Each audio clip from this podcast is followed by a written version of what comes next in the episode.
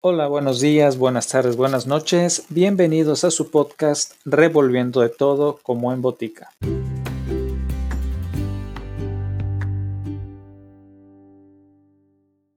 En esta ocasión, acompáñenme en el viaje conociendo los cuentos de hadas de los hermanos Jacob y Wilhelm Grimm, quienes fueron eruditos, filólogos e investigadores culturales, lexicógrafos y escritores alemanes que coleccionaron y publicaron juntos folclore y libros durante el siglo XIX.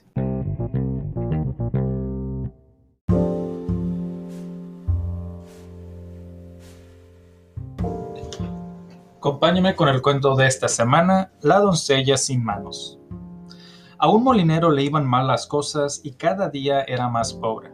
Al fin ya no le quedaban sino el molino y un gran manzano que había detrás.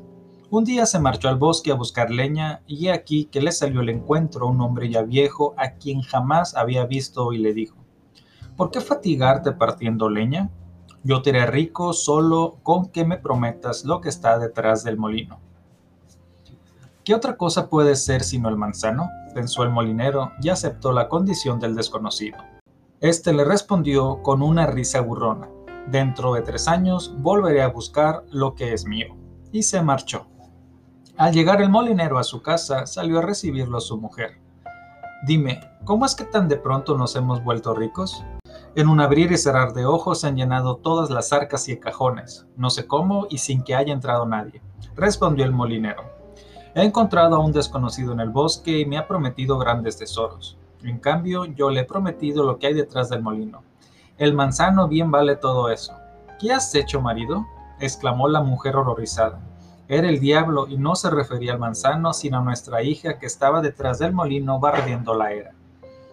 La hija del molinero era una muchacha muy linda y piadosa. Durante aquellos tres años siguió viviendo en el temor de Dios y libre de pecado. Transcurrido que hubo el plazo y llegado el día en que el maligno debía llevársela, la con todo cuidado y trazó con tiza un círculo a su alrededor. Presentóse el diablo de madrugada, pero no pudo acercársele y dijo muy colérico al molinero, quita todo el agua para que no pueda lavarse, pues de otro modo no tengo poder sobre ella. El molinero, asustado, hizo lo que le mandaba. A la mañana siguiente volvió el diablo, pero la muchacha había estado llorando con las manos en los ojos por lo que estaban limpísimas. Así tampoco pudo acercarse del diablo, que dijo furioso al molinero, córtale las manos, pues de otro modo no puedo llevármela. ¿Cómo puedo cortar las manos a mi propia hija? contestó el hombre horrorizado. Pero el otro le dijo con tono amenazador, si no lo haces, eres mío y te llevaré a ti. El padre, espantado, prometió obedecer y dijo a su hija, Hija mía, si no te corto las dos manos se me llevará el demonio. Así se lo he prometido en mi desesperación. Ayúdame en mi desgracia y perdóname el mal que te hago. Padre mío, respondió ella, haced conmigo lo que os plazca, soy vuestra hija. Y tendiendo las manos, se las dejó cortar. Vino el diablo por tercera vez, pero la doncella había estado llorando tantas horas con los muñones apretados contra los ojos que los tenía limpísimos. Entonces el diablo tuvo que renunciar, había perdido todos sus derechos sobre ella. Dijo el molinero a la muchacha, por tu causa he recibido grandes beneficios, mientras viva todos mis cuidados serán para ti. Pero ella le respondió, no puedo seguir aquí, voy a marcharme, Personas compasivas habrá que me den lo que necesite. Se hizo atar a la espalda los brazos amputados y al salir el sol se puso en camino. Anduvo todo el día hasta que cerró la noche. Llegó entonces frente al jardín del rey y a la luz de la luna vio que sus árboles estaban llenos de hermosísimos frutos, pero no podía alcanzarlos, pues el jardín estaba rodeado de agua. Como no había cesado de caminar en todo el día, sin comer ni un solo bocado, sufría mucho de hambre y pensó, Ojalá pudiera entrar a comer algunos de esos frutos, si no me moriré de hambre. Arrodilló, se invocó a Dios y aquí que de pronto apareció un ángel. Este cerró una esclusa de manera que el foso quedó seco y ella pudo cruzarlo a pie enjunto. Entró entonces la muchacha en el jardín y el ángel con ella. Vio un peral cargado de hermosas peras, todas las cuales estaban contadas. Se acercó y comió una, cogiéndola del árbol directamente con la boca para acallar el hambre pero no más. El jardinero la estuvo observando. Pero como el ángel seguía a su lado, no se atrevió a intervenir, pensando que la muchacha era un espíritu, y así se quedó callado sin llamar ni dirigirle la palabra. Comido que hubo la pera, la muchacha, sintiendo el hambre satisfecha, fue a ocultarse entre la maleza. El rey, a quien pertenecía el jardín, se presentó la mañana siguiente, y al contar las peras y notar que faltaba una, preguntó al jardinero qué se había hecho de ella, y respondió el jardinero. Anoche entró un espíritu que no tenía manos y se comió una directamente con la boca. ¿Y cómo pudo el espíritu atravesar el agua? dijo el rey. ¿Y a dónde fue después de comerse la pera? Bajó del cielo una figura con un vestido blanco como la nieve que cerró la esclusa y detuvo el agua, para que el espíritu pudiese cruzar el foso. Y como no podía ser sino un ángel, no me atreví a llamar ni a preguntar nada. Después de comerse la pera, el espíritu se retiró. Si las cosas han ocurrido como dices, declaró el rey, esta noche velaré contigo. Cuando ya oscurecía, el rey se dirigió al jardín, acompañado de un sacerdote para que hablara al espíritu. Sentáronse los tres debajo del árbol, atentos a lo que ocurriera. A medianoche se presentó la doncella. Viniendo del boscaje y acercándose al peral, comióse otra pera, alcanzándolo directamente con la boca. A su lado se hallaba el ángel vestido de blanco. Salió entonces el sacerdote y preguntó, ¿Vienes del mundo o vienes de Dios? ¿Eres espíritu o un ser humano? A lo que respondió la muchacha, No soy espíritu, sino una criatura humana abandonada de todos menos de Dios. Dijo entonces el rey, Si te ha abandonado el mundo, yo no te dejaré. Y se la llevó a su palacio, y como la viera tan hermosa y piadosa, se enamoró de ella. Mandó hacerle unas manos de plata y la tomó por esposa. Al cabo de un año, el rey tuvo que partir para la guerra y encomendó a su madre la joven reina, diciéndole, Cuando sea la hora de dar a luz, atendedla y cuidadla bien, y enviadme enseguida una carta. Sucedió que la reina tuvo un hijo, y la abuela apresuróse a comunicar al rey la buena noticia. Pero el mensajero se detuvo a descansar en el camino, junto a un arroyo, y extenuado de su larga marcha, se durmió.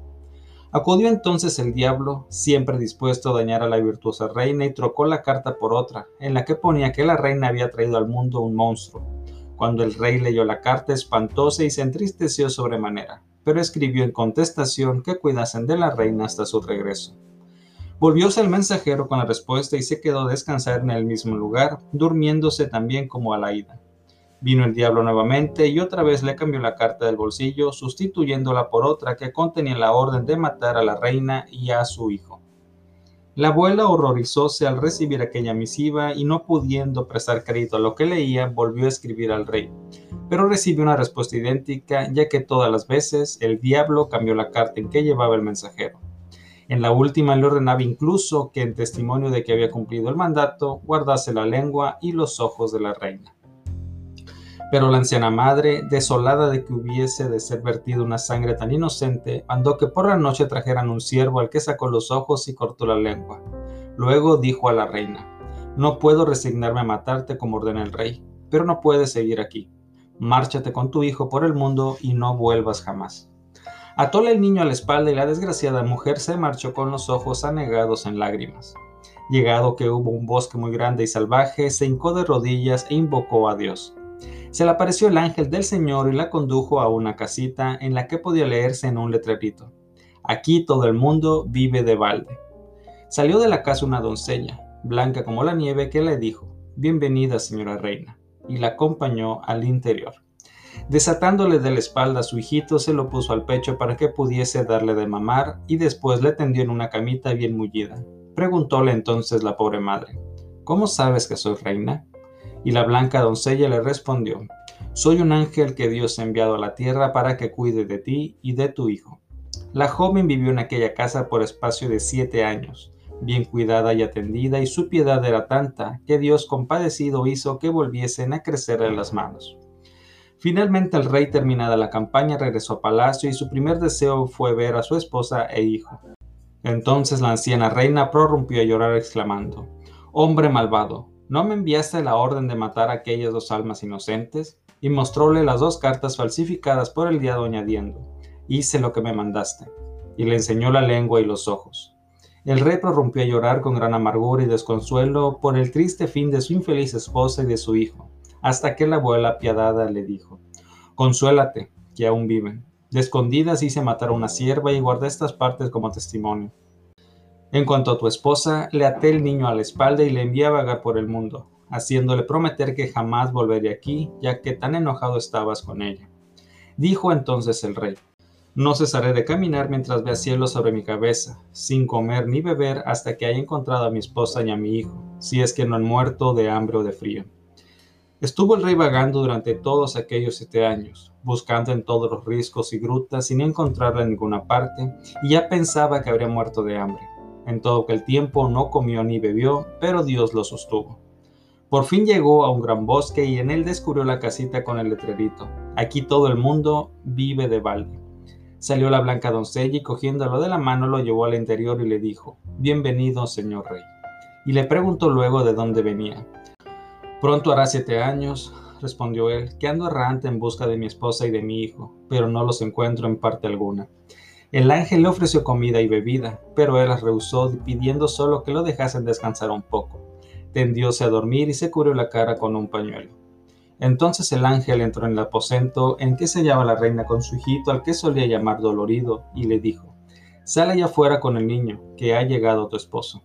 Salió ella a la habitación en que el rey descansaba y el pañuelo se le cayó de la cara, por lo que dijo la reina, Dolorido, recoge aquel pañuelo de tu padre y vuelve a cubrirle el rostro. Obedeció el niño y le puso el lienzo sobre la cara, pero el rey, que lo había oído en sueños, volvió a dejarlo caer adrede. El niño impacientándose exclamó, Madrecita, ¿cómo puedo tapar el rostro de mi padre si no tengo padre ninguno en el mundo?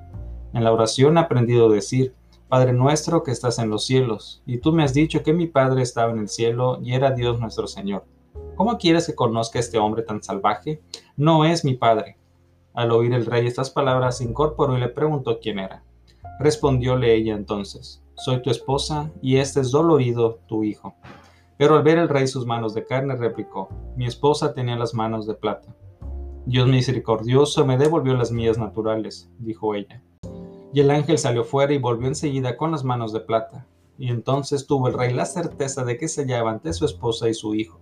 Y besándolos a los dos, dijo fuera de sí de alegría, Qué terrible peso se me ha caído del corazón el ángel del Señor les dio de comer por última vez a todos juntos, y luego los tres emprendieron el camino de palacio para reunirse con la abuela. Hubo grandes fiestas y regocijos, y el rey y la reina celebraron una segunda boda y vivieron felices hasta el fin.